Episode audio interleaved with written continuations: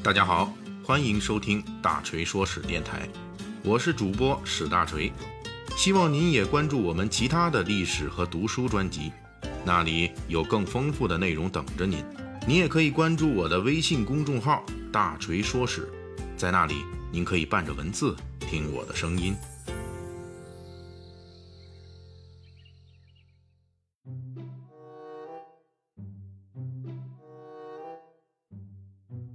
九十年前的今天啊，奉系军阀张作霖在北京前门火车站乘坐了他的慈禧太后使用过的蓝钢火车车厢，驶向沈阳，也驶向他数十年军阀生涯的终点。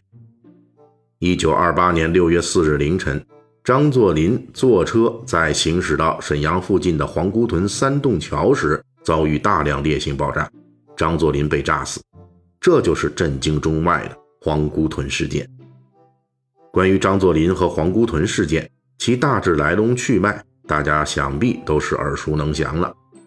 前些年啊，网上还流传过一系列穿越成大英雄，然后立即吃瘪的笑话，其中就有一条是说，这个穿越者，当你穿越醒来时，发现自己坐在豪华的火车车厢内，怀中温香软玉，美女姨太太伺候，朋友死党围坐，手下数十万雄兵簇拥。穿越者可谓是志得意满，正准备大展雄图，突然有人来报：“禀报大帅，黄姑屯火车站马上到了。”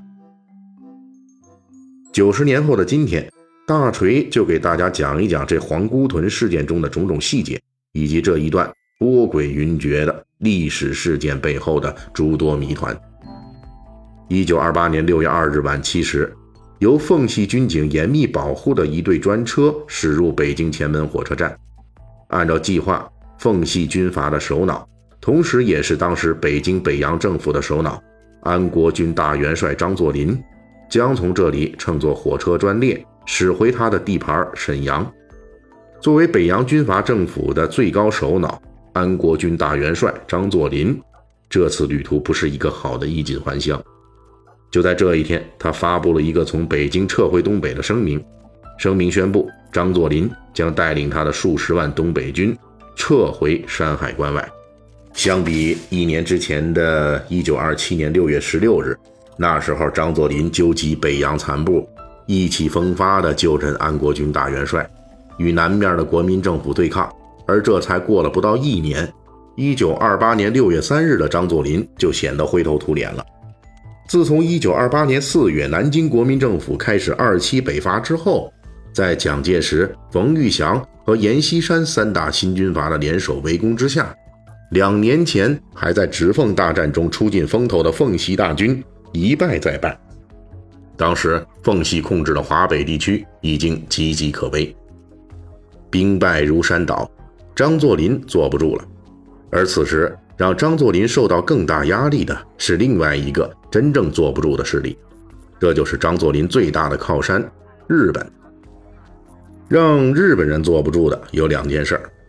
第一件事儿是日本人与张作霖的权力冲突加剧了。作为张作霖势力崛起的最大金主，从1927年开始，日本加强了对中国东北的侵略，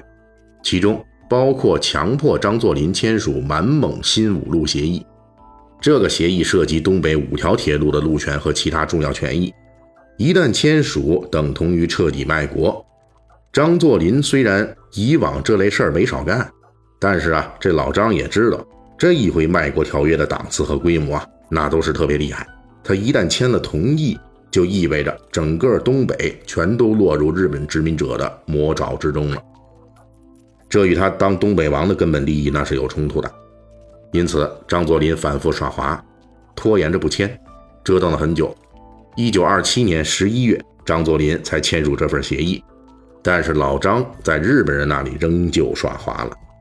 他是怎么耍的呢？这里咱们详细说一下啊。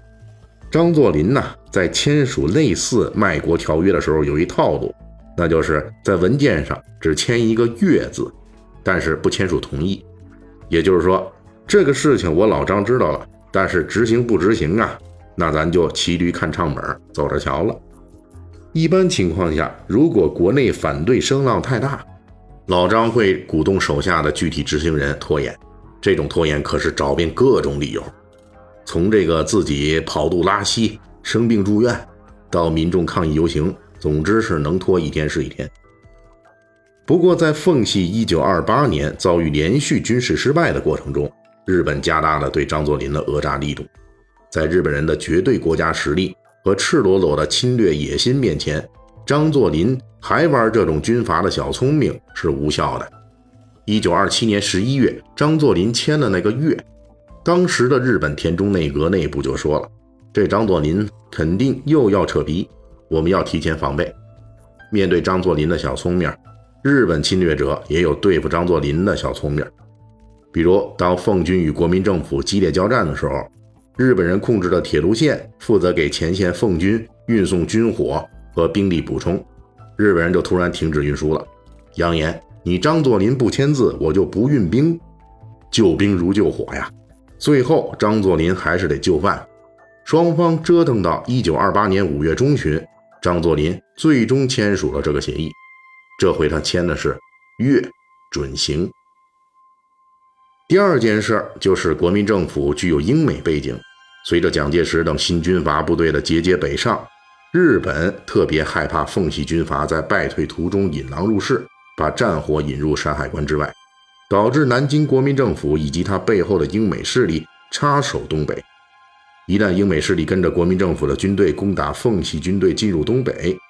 那可就要了日本帝国主义的亲命了。毕竟从甲午战争开始，日本帝国主义一直想独占中国东北，而当时英美势力对日本是有优势的。英美一旦进入东北，那日本人在那里就属于后果不堪设想了。因此，当奉系军队节节败退的时候，日本人就对张作霖这边反复施压，希望他主动将华北让渡给南京国民政府，奉军提前退入关外。闭关自保，来确保与国民政府脱离接触。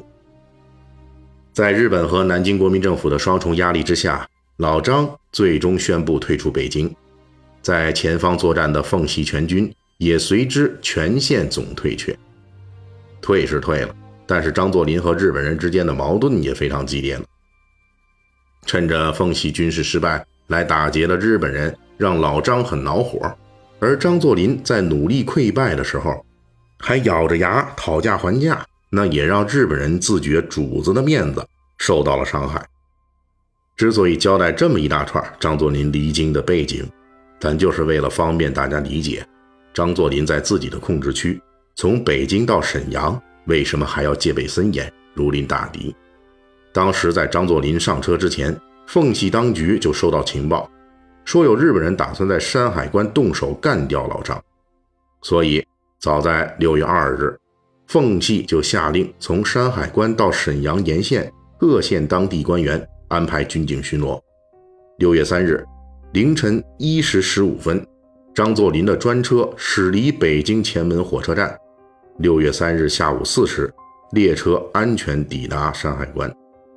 传言中的日本袭击并未出现，车上的人都松了一口气。到了这里，肯定有人就问了。日本人和张作霖之前确实是有矛盾，不过日本人要张作霖签的最新的卖国条约，这张大帅他毕竟也签了。那日本人希望张作霖与国民政府停火撤兵回关外东北，这老张也撤了，这些无理要求都满足了，为什么日本人还是想要大帅的性命呢？这就涉及大锤要为大家讲述的。关于张作霖皇姑屯死亡之旅之外的一些容易被人忽略的历史细节，实际上就在张作霖专列安全通过山海关之时，一张死亡之网已经向他全面张开，而且就在张作霖的这辆专列火车上，就有人暴露了蛛丝马迹。关于张作霖之死的细节以及其中的历史迷雾，咱们下期大锤说史继续为大家讲述。